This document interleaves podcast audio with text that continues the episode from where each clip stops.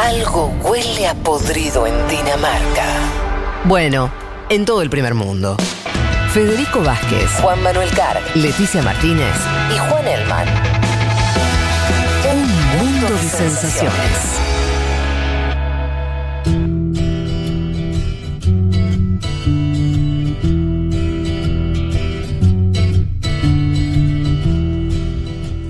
...14 y 39 de la tarde. Bueno, ya vamos promediando, ya vamos acercándonos al final. Pero si se acuerdan de las cosas que prometimos, y por supuesto vamos a cumplir, eh, en este programa estaba eh, nada más y nada menos traerles la historia de Wikileaks a través de Leti Martínez. ¿Por dónde querés arrancar, Leti? Vamos a arrancar por eh, la figura, muy brevemente, de Julian Julian Assange, este australiano programador, hacker, que estudió matemática, como lo quieran llamar, que había tenido unos antecedentes previos a la fundación de Wikileaks, que ya vamos a contar bien de qué se trata, en los cuales se había visto acusado de hackear nada más ni nada menos que eh, a la NASA por la cuestión de la salida de un satélite. Digo, Sin organización, él solo, medio como... Con, un par de colaboradores, eh, pero esto siendo muy joven, de hecho se va a tener que enfrentar a, la justicia, va a tener toda una situación. Esto muy previo a lo que va a ser después la fundación de Wikileaks, pero lo quería traer porque... Eh, bueno, este era este, este, personaje, digamos que no es que surge mm. así de la nada, este personaje. Era un geniecillo. Australiano, claro. Un precoz. un, programador y bueno, algunos lo, llaman hacker, ¿no? Eh, les decía, Wikileaks es este sitio web donde se van a empezar a subir sobre todo más documentos, em, eh, algunos lo llaman como filtraciones, ¿no? Porque son todos aquellos documentos que se consiguen y me parece que la particularidad con la que surge, o al menos lo que planteaba Assange eh, en un comienzo, era esta idea de si nosotros a, a las personas les decimos que pueden eh, hacer circular información o informar sin su nombre, es decir, de manera anónima, la gente se va, se va a mm, animar a denunciar. ¿no? Eso es un poco la idea. O sea, ellos chequeaban que esa información sea veraz, pero no hacía falta revelar la, fuente.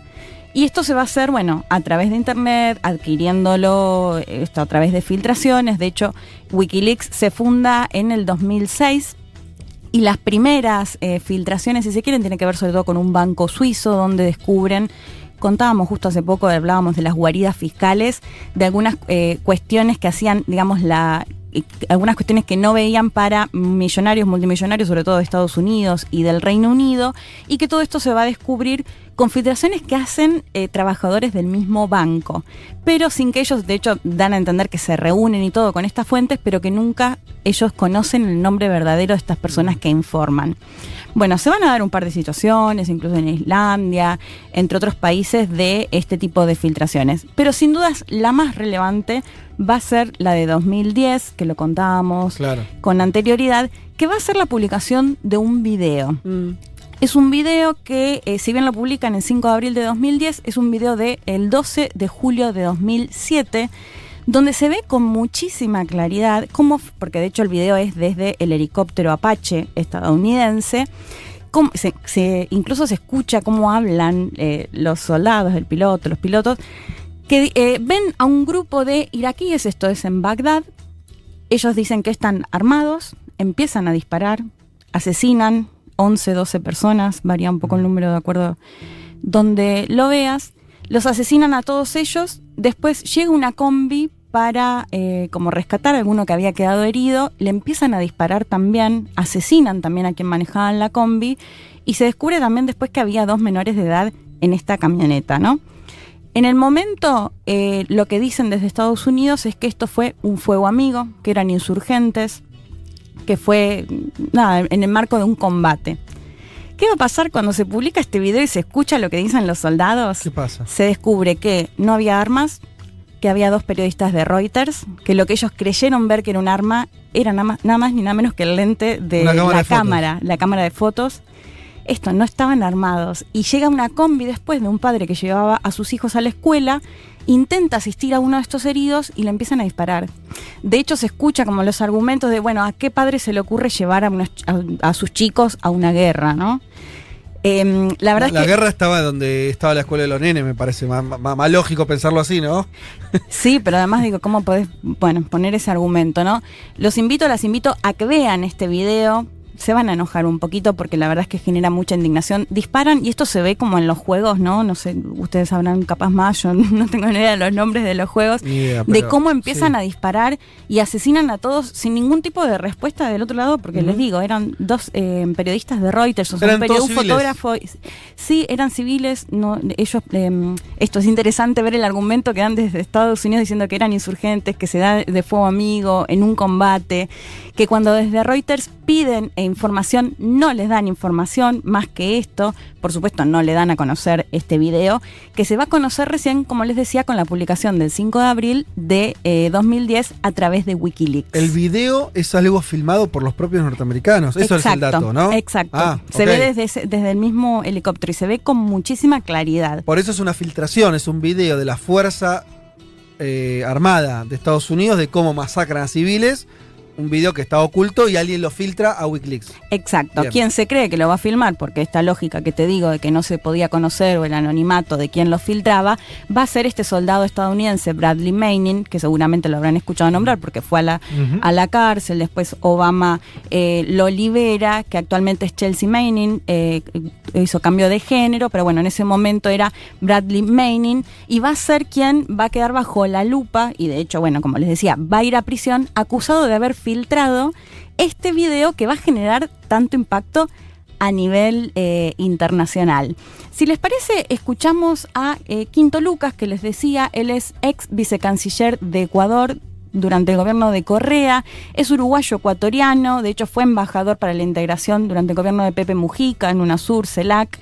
Eh, lo escuchábamos que él contaba un poco qué fue lo que generó este video, porque si bien generó cierta indignación, vamos a ver que en cuanto a la justicia no se cambia mucho. Lo escuchamos. Es increíble que las denuncias de Wikileaks, sobre todo mm, en los asesinatos de los periodistas de Reuters y bueno, y los demás asesinatos, no hayan tenido una repercusión en el sentido de juzgar a los responsables y mucho menos de que Estados Unidos cambie sus políticas eh, hacia otros países, su política exterior. Lo de Wikileaks mostró al mundo que lo que nosotros siempre dijimos y siempre pensamos y siempre mostramos que eh, en las invasiones de Estados Unidos se daban masacres, se daban asesinatos, se daba la violación del derecho eh, humanitario y en cualquier guerra que intervenía Estados Unidos, eh, ahora quedó en evidencia. Leti, estamos escuchando testimonios de él porque es alguien, yo estoy suponiendo, pero no me lo contaste, es alguien que, que está muy cercano a la causa Assange cuando Ecuador lo, lo, toma como asilado, ¿no? Sí, te lo voy a contar después mejor cuando hablemos ah. de, esa parte de Assange, pero sí, hablamos con él sobre todo por el rol que tuvo Ecuador en cuanto, bueno, al asilo de Assange. Lo que plantea un poco ahí Quinto Lucas tiene que ver con esta idea, porque ¿qué se dijo desde el gobierno de Estados Unidos cuando se conoció este video? Bueno, los soldados eh, actuaron bajo el protocolo. Ellos creyeron que eran personas que estaban armadas, no se veía bien desde arriba y eh, llevaron adelante su protocolo, ¿no?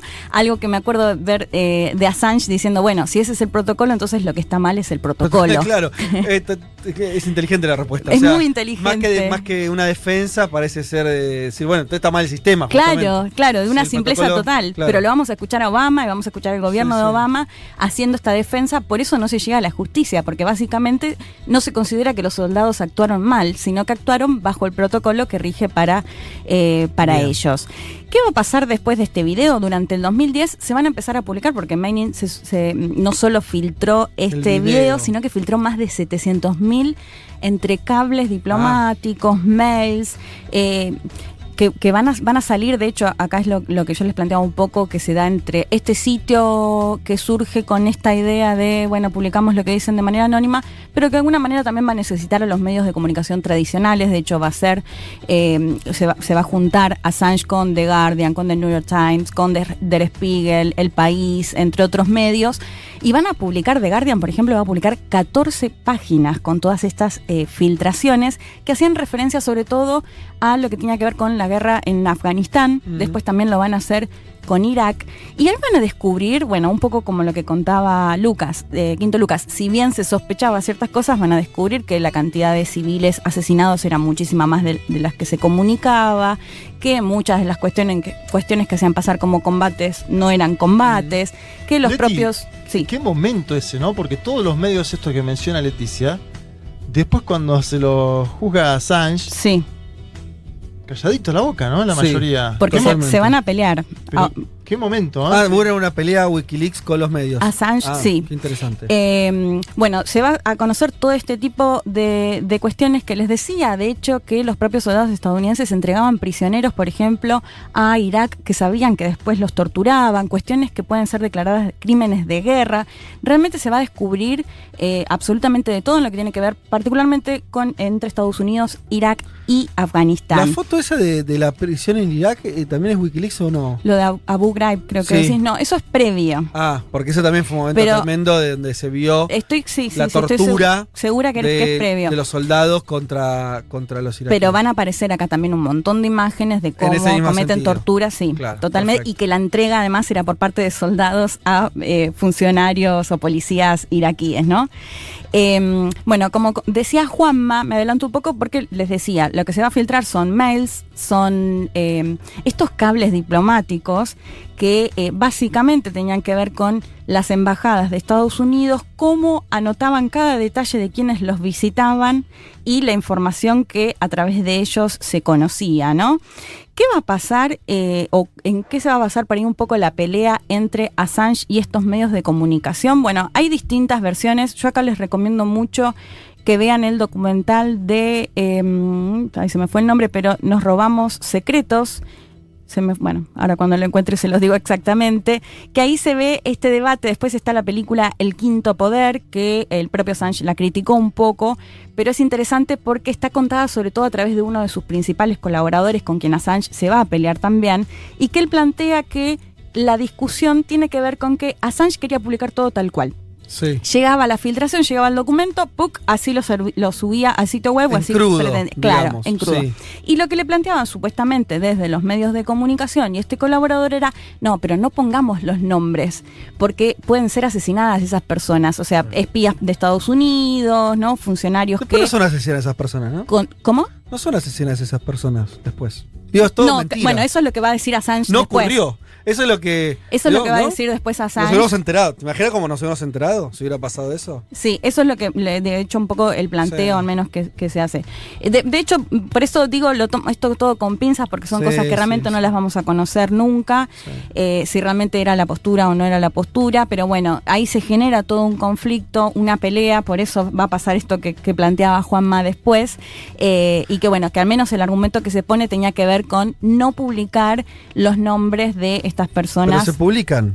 ¿Cómo es la, ¿Qué es lo que pasa? Se dejan un montón de cables afuera en lo que tiene que ver con los medios de comunicación. Cuando lo publican estas 14 páginas que te decía, que se supone que sí los editan, pasa que eran más de 700 mil documentos, mm. es un montón. Pero después en el sitio de Wikileaks sí, se van a publicar. Eh, y después lo que ya vamos a ver es, eh, de hecho, bueno, lo traje acá, nosotros tenemos el libro de Argen Leaks, que es en el caso de Santiago O'Donnell, el capítulo argentino, que hay un montón de ahí de un montón de, cosas de color ahí. Gente yendo a la embajada. Totalmente. Luis Delía dice que está detenido por eh, un cable conocido en Wikileaks, donde la embajada le pide eh, este, exige su detención, eso dice hasta el día de hoy Luis Delía. Totalmente. De hecho, traje el libro que lo leí en su momento cuando salió, eh, para poner un poco en contexto, acá lo hace el periodista argentino Santiago O'Donnell, que él se reúne con Assange y lo va a hacer en el contexto en el que, hay que decir, en el 2010 recibe dos denuncias eh, por abuso sexual en Suecia. Mm. Que eso es lo que lo va a complicar en cuanto a las detenciones, porque ¿qué es lo que pasaba ahí? Estados Unidos tiene dificultades para eh, acusarlo, digamos, porque de alguna manera está condenado em, el robo pero no la difusión. Entonces ahí entra. Él no fue el, que robó los, los, archivos. Lo que va a plantear Estados Unidos es que, por supuesto, que sí, que fue parte, que a Menin, a Menin le pedía que lo haga y demás. Pero bueno, quizás ahí se genera un poco más de dificultades en lo que tiene que ver con eso. Lo que pasa es que caen estas denuncias por abuso sexual en Suecia. En ese contexto ya em, él va a ser detenido, después va a ir a prisión domiciliaria en, en el Reino Unido, estamos hablando. Y en ese contexto, Santiago Donnell lo visita, o sea, se reúne con él, ya sabiendo que va a ser lo que tiene que ver con estos cables diplomáticos en la Argentina. Y eh, lo que plantea Santiago Donel es, según los denunciantes, los presuntos crímenes habrían ocurrido durante relaciones consensuadas, que Assange insistió en continuar sin, sin protección profiláctica, algo que en Suecia está penado por la ley. Mm. Esto es lo que va a circular un poco, ¿no? Que lo que no había querido Assange era usar preservativo, que se había roto y que seguía, bueno. Y el argumento que le va a dar Assange, y acá lo cuenta Donel, es esto es armado por Estados Unidos, ¿no? Ese va a ser. Y después eh, hubo, yo la verdad no tengo el detalle, pero en ese momento lo leí, eh, las propias este, mujeres que habían declarado, algunas había de, después se desdijo, o sea, hubo, o sea, poco sólido para el, caso en Suecia. Eso, se, va a decir mucho, de hecho las van a, acusar de ser parte de la CIA o que la CIA las, las contrató, por qué lo habían hecho en conjunto si ellas no se conocían. Lo que pasa también es que Assange primero da a entender que no las conoce, después reconoce que sí tuvo mm. relaciones sexuales, pero bueno, que tenía que ver con esta cuestión. Eh, lo cierto es que las causas finalmente son, terminan siendo archivadas en el 2019. Lo que pasaba, lo que importaba en cuanto a lo que tenía que ver con Wikileaks es la posibilidad de extraditarlo a Suecia y que desde Suecia también se pueda extraditar a Estados, Unidos, y ahí sí Estados Unidos podría condenarlo por, em, sí, por espionaje, y por espionaje podría llegar a recibir más de 170 años, ¿no? Ese era como siempre el fantasma. esas condenas las condenas de más, de 100 años. no las entiendo y no las voy a entender nunca. ¿eh? Bueno, eh, que este era como el fantasma siempre que sobrevoló, ¿no? La extradición o la posibilidad de, de extraditarlo a Estados Unidos. Si les parece, volvemos a escuchar a Quinto Lucas, que, bueno, él plantea un poco este mismo argumentos sobre las denuncias sexuales de estas mujeres en eh, Suecia y que habla un poco de eh, el planteo de Assange justamente en este contexto donde podía ser extraditado. Lo escuchamos. Ya en el año 2010 empezaba la persecución de Julian Assange. Primero inventándose un supuesto unas supuestas violaciones que después quedó en evidencia que era parte de la persecución para poderlo detener primero en el Reino Unido y después la intención de extraditarlo a Estados eh, Unidos. Por eso nosotros propusimos que viniera al Ecuador y después finalmente él pidió asilo político al Ecuador que fue otorgado durante el gobierno de Rafael Correa, pero que fue entregado prácticamente después por el gobierno de Lenín Moreno, violando el asilo que había sido otorgado anteriormente. Julian Assange hoy es un detenido político global que sufre eh, violaciones a los derechos humanos muy fuertes. Algunos gobiernos se han solidarizado con él, pero sería necesario que muchos se solidarizaran porque además deberían agradecerle que él haya difundido cómo Estados Unidos en algunos casos se entrometía en los asuntos internos de distintos países o inclusive espiaba. Bueno, Quinto Lucas ahí contaba que bueno, en un principio le ofrecieron, y él siendo vicecanciller, le habían ofrecido la posibilidad de que se vaya a Ecuador y que le den asilo mm. político. Finalmente lo que termina eh, pidiendo a Assange es que le den asilo político, pero refugiarse en la embajada ecuatoriana en Londres. Se debe haber arrepentido esa decisión, ¿no? Y sí, yo creo que estaba mucho mejor estar en Quito, en y más salvado ahí. Eh, que estar en, la sede esta siete años. además de que tuvo siete años encerrado en una pieza, el final es que se lo llevaron preso. Sí, pero no le daban el salvoconducto, ese era el problema. Claro. No es que podía volar a ah, Quito. Ah, entonces no era decisión de él. No tenían forma, no, nunca no había forma de salir desde la sede hasta el aeropuerto. Ah, yo no sabía Ecuador pidió mucho tiempo el salvoconducto. Y no se, lo dieron. no se lo dieron. Increíble. Va, increíble. No, increíble nada, pero. Bueno, y ahí lo que Quinto Lucas plantea esto de es un perseguido eh, político y demás. De hecho, se van a descubrir un montón de cosas, que una mm. empresa de seguridad lo espiaba, se van a conocer las conversaciones o videos y demás. Y después va a llegar Lenín Moreno, que justamente lo mencionábamos antes, y le va a quitar este asilo político. Y si les parece, recordamos qué decía Lenín Moreno en ese momento en el que le quitaba el asilo político ah, a Assange. Qué lindo. Hemos quitado el asilo a este malcriado y ventajosamente nos hemos librado de una piedra en el zapato. De ahora en adelante tendremos mucho cuidado de dar asilo el momento en que sea, de darlo a gente que realmente valga la pena y no a miserables hackers que única intención es desestabilizar gobiernos. Ay, mamita. Qué, Menos mal que este farsante ya pero, está, ¿no? Lenin Moreno reúne todas las cosas como del rastrero, el, personaje menor, eh, el tipo que va, va a quedar la historia como una porquería chiquita. reúne todas las condiciones. Hemos quitado el asilo. o sea... Nos hemos librado una piedra en el zapato, decía Lenín Moreno, para justificar cómo le sacaba el asilo político y asegurando que había hablado con eh, las autoridades del Reino Unido que le prometieron que no lo iban a extraditar a Estados Unidos, ¿no? Que esa era como la cuestión. Bueno, lo que termina pasando es le sacan el, asilo, mm. lo llevan detenido hasta el momento, bueno, como sabemos, no fue extraditado. Eh, recientemente, no sé, quizás esto sabe más Juanma, eh, Manuel López Obrador, en enero creo que fue, dijo que está dispuesto México a darle asilo político a Julian Assange. Sigue siendo un tema que posiblemente tengamos novedades. Hay que ver qué, qué es lo que pasa, pero bueno. O sea, todavía, ¿en qué situación está, si sabes, legal eso? O sea, porque yo hasta donde sabía es que Estados Unidos le había pedido formalmente al Reino Unido, dámelo y hay una causa judicial el Reino Unido de si extraditar o no. Sí, lo que habían dicho es que en, teoría por cuestiones más psicológicas y demás no lo iban a extraditar. ¿Cómo psicológica? Que podía suicidarse, por ejemplo, si se decidía extraditarlo y eso. Eh, hay que ver bien cómo siguen los judiciales, o sea, desconozco en, digamos, en mm. detalle qué es lo que, lo que puede llegar a pasar, eh, pero bueno, sí me parecía interesante, más allá de la situación puntual de Assange, lo que generó toda esta repercusión de los Wikileaks y lo que significó que se conocieran cómo operaban, sobre todo las embajadas de Estados Unidos en todo el mundo. Es, pará, Leti, es un segundo eso.